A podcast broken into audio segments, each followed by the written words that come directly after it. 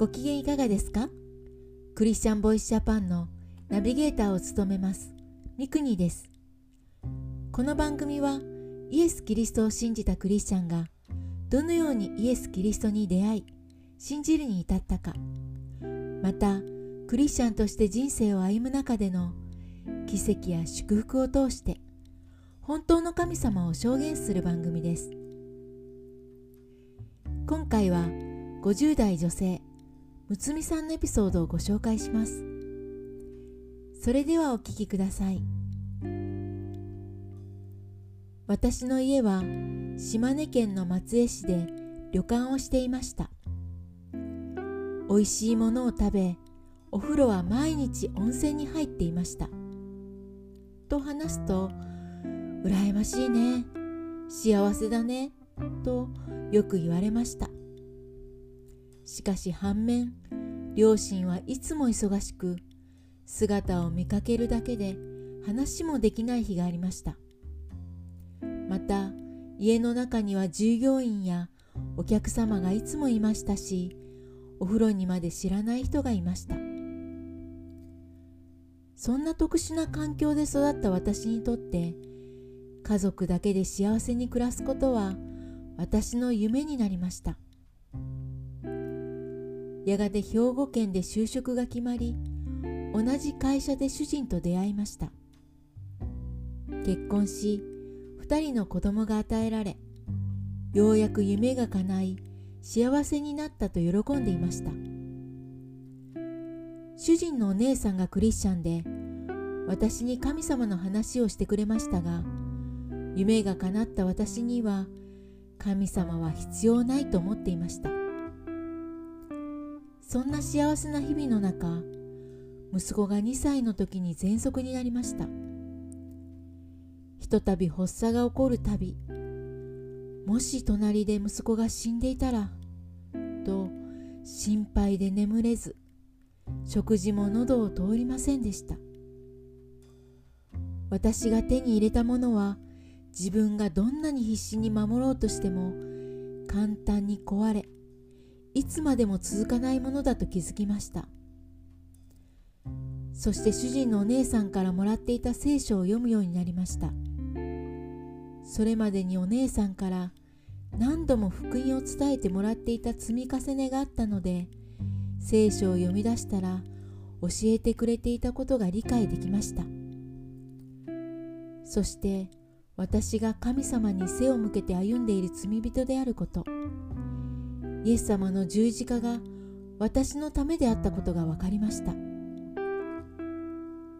やがて家族で教会に行きイエス様を救い主と信じました。クリスチャンになってから28年になります。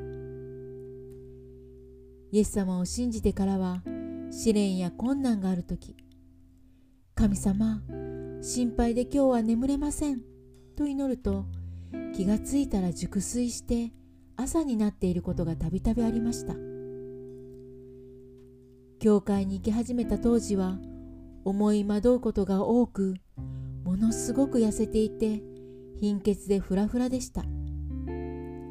しかし今は元気でふくよかに成長しました。どんな時も導き助けてくださるイエス様と一緒に歩めることは幸せです。私は今教会の敷地内にある高齢者施設で介護士として働いています。毎日高齢者の皆さんと冗談を言い笑い合ったりそれぞれに歩んでこられた人生を聞かせていただいたり互いに目が合うとにっこり微笑み返してくださる。そんな施設で働くのが大好きです。でも時に一緒に過ごしてきた方を天に見送る寂しさを経験します。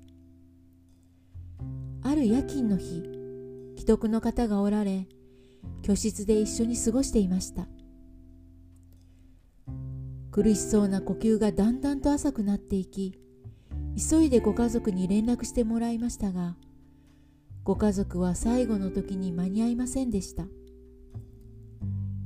命を支配しておられる神様がすべて導かれたことと頭では分かっていてもきっとご家族と一緒にいたかったはず。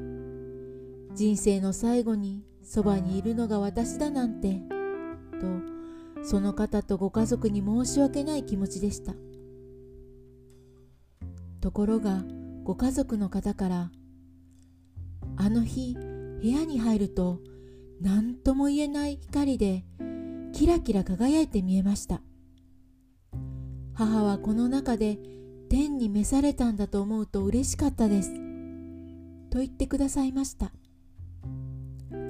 最後の時その方は寂しい思いをされたのではなく平安の中でイエス様に迎え入れられたことそのことをご家族に知らせ天国で再会できる希望を与えてくださっていたことを知りました。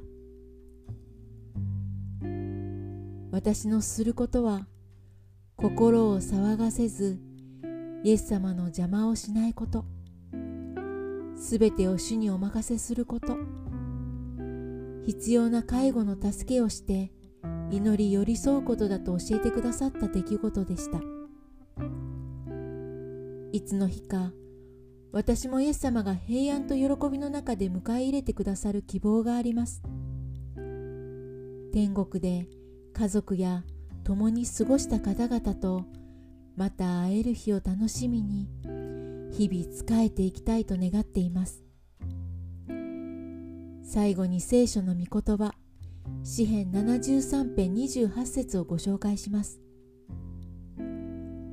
私にと神の御そばにいることが幸せです。